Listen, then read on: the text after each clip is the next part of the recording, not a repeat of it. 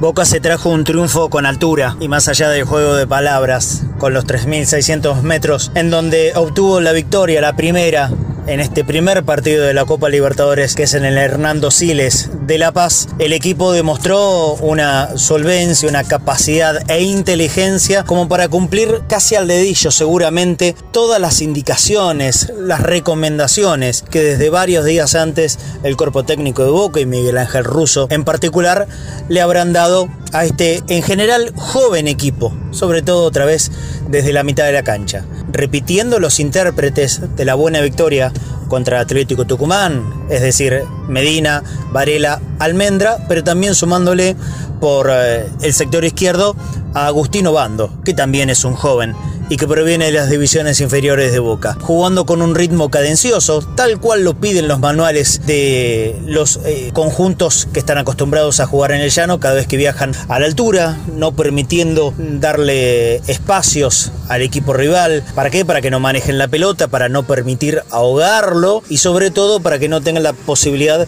de patear de corta, media o larga distancia, que es algo que se repite, repite en, eh, los equipos bolivianos jugando en la altura. Muy pocas, contadas ocasiones, y generalmente su número 10 fue el que probó desde afuera, sin riesgo alguno en ninguna de la situación para el arquero Agustín Rossi. A los 7 minutos, vaya paradoja, el día en que nos dejó Alfredito Graciani, Boca convierte el gol que le da la victoria después de 51 años en la altura, justamente en el minuto 7. La camiseta que toda la vida llevó Alfredo cada vez que jugó con la camiseta de Boca.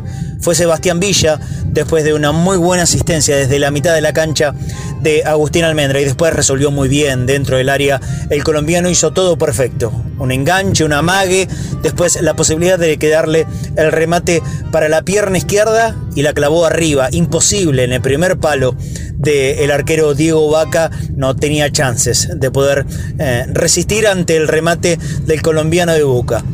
Siempre es una buena noticia ponerse ventaja antes, siempre es bueno hacerlo desde los primeros minutos. Pero claro, aquí el tema de la altura siempre jugaba como un rival más, aparte de Stronget, y quedaba demasiado camino por recorrer, desde los 7 minutos de partido hasta que pudiera terminarse allí por los 96 que finalmente terminó jugando el eh, juez del partido. En realidad 98, porque habría que sumarle los dos minutos de edición también de la primera etapa pero Boca, lejos de aguantarlo agobiado, lo manejó con inteligencia, con muy buenas triangulaciones en el toque corto desde la mitad de la cancha y ahí tuvo intérpretes a los que mejor saben manejar la pelota. En el medio, Varela y Medina, Medina, Varela manejaron ritmos de partidos también cuando pudo tener la oportunidad, lo hizo Agustín Almendra, sin tanto protagonismo en el partido de esta tarde y noche, más allá, por supuesto, de la jugada clave del partido, que es su participación en eh, el pase para Sebastián Villa que termina dando la, la victoria. Otra cosa a remarcar y mucho es el esfuerzo titánico que hizo Franco Soldano.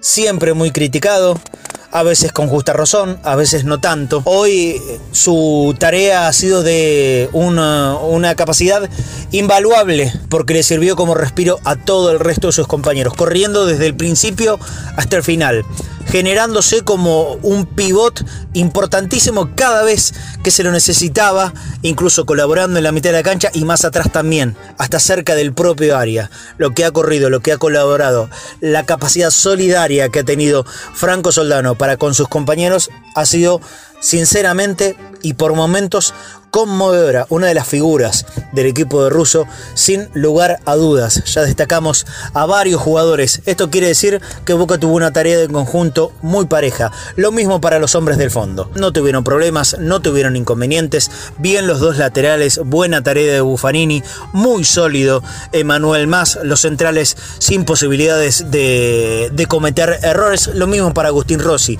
que por momentos largos del partido ha sido casi casi un espectador y cuando tuvo que salir a cortar alguna situación que podía aproximarse al peligro, realmente lo hizo también con mucha solvencia. Así que este debut en una jornada complicada para todo el mundo Boca por la muerte de Alfredo Graciani y también yendo a lo futbolístico, pensando que cierto riesgo de presión a Boca le llegaba desde la noche anterior con la victoria del Barcelona de Ecuador sobre Santos de Brasil, imprevista, sacando tres puntos de visitante, que de alguna manera a Boca obviamente lo obligaba un poquitito más.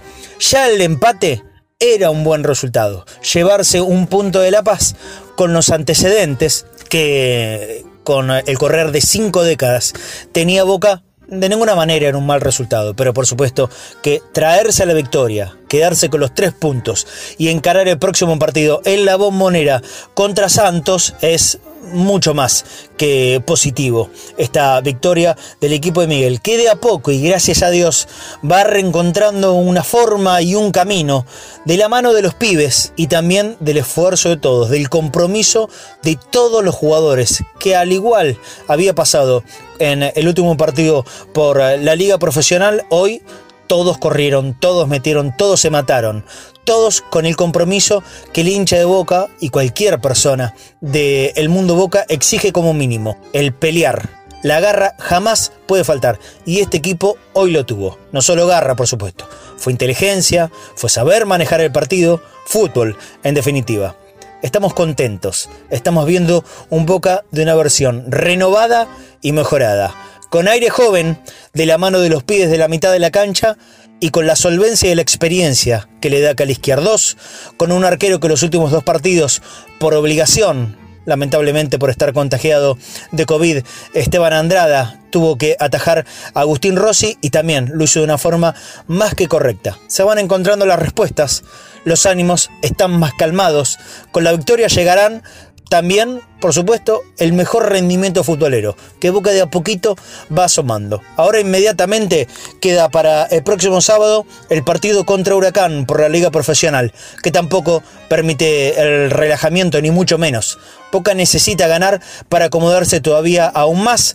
Recordar que si bien está segundo en esta tabla de posiciones, tiene muchos equipos con la misma cantidad de puntos. Y un resbalón puede provocar una, caída imprevista. Ojalá que eso no pase. El rival será Huracán, el Parque de los Patricios, el sábado a las 6 de la tarde y no me dar ningún cambio, por supuesto.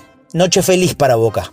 Más allá de que para todos nosotros haya sido un día realmente de consternación por la muerte de Alfredo Graciani. Para él, para su familia, va dedicada esta victoria. De boca para un bostero, como era Alfredo. Gracias para siempre, goleador.